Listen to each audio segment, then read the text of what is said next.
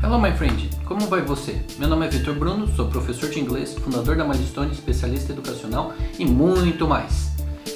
Você já parou para pensar que os professores também têm assuntos favoritos dentro da sua própria profissão? Eu geralmente pergunto para os meus pares, é, outros professores, o que eles gostam de ensinar. E é surpreendente ver que muitos deles não sabem ou não estão acostumados a ouvir esse tipo de pergunta. Talvez porque eles acostumaram a isso desde se tornar uma rotina e vira paisagem, que nem o pessoal do marketing fala.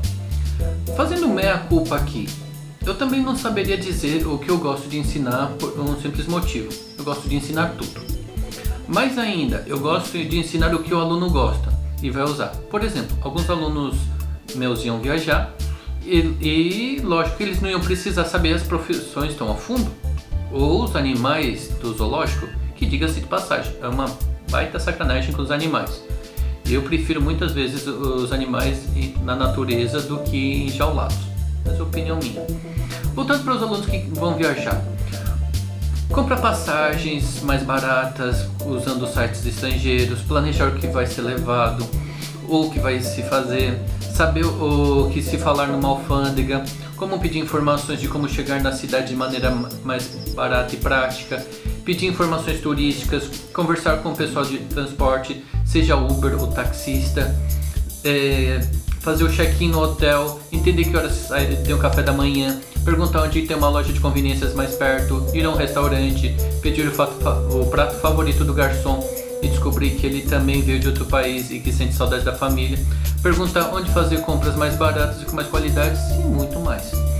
Esses são alguns exemplos de abordados numa aula de inglês para viagens.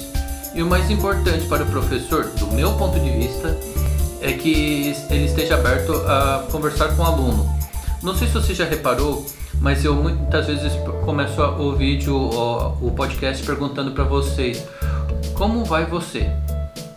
Por quê? Talvez por ser um jeito mais americano, mais inglês de se dizer, né? Em inglês é hello, how are you?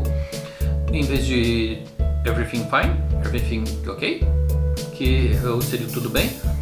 Mas por quê? É o meu jeito de perguntar para as pessoas. Eu gosto de saber como as pessoas estão. Não induzir o tudo bem, tudo bem. É muito automático a gente responder desse jeito.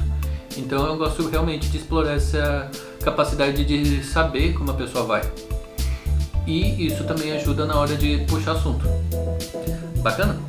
O nivelamento de expectativas dentro das aulas, o que o aluno gosta, o que ele pretende fazer com o inglês, o objetivo pessoal de cada um, facilita a gente montar as aulas. Claro que tem algumas técnicas para isso. Por exemplo, eu gosto muito de usar pictogramas quando o aluno está aprendendo uma palavra nova. Para isso eu uso uma lousa digital em papel, que ela grava em PDF e também salva em vídeo. Um dia desses eu vou mostrar para vocês como é que isso fica, tá? Relaxa. E uh, fica muito legal para uh, as pessoas gravarem, porque afinal de contas a gente é pictográfico. A gente lembra melhor de desenhos e sensações é, sentimentos que a gente teve do que simplesmente decorar palavra pela palavra. É mais fácil, do meu ponto de vista e dos alunos que eu tenho encontrado na, no mercado.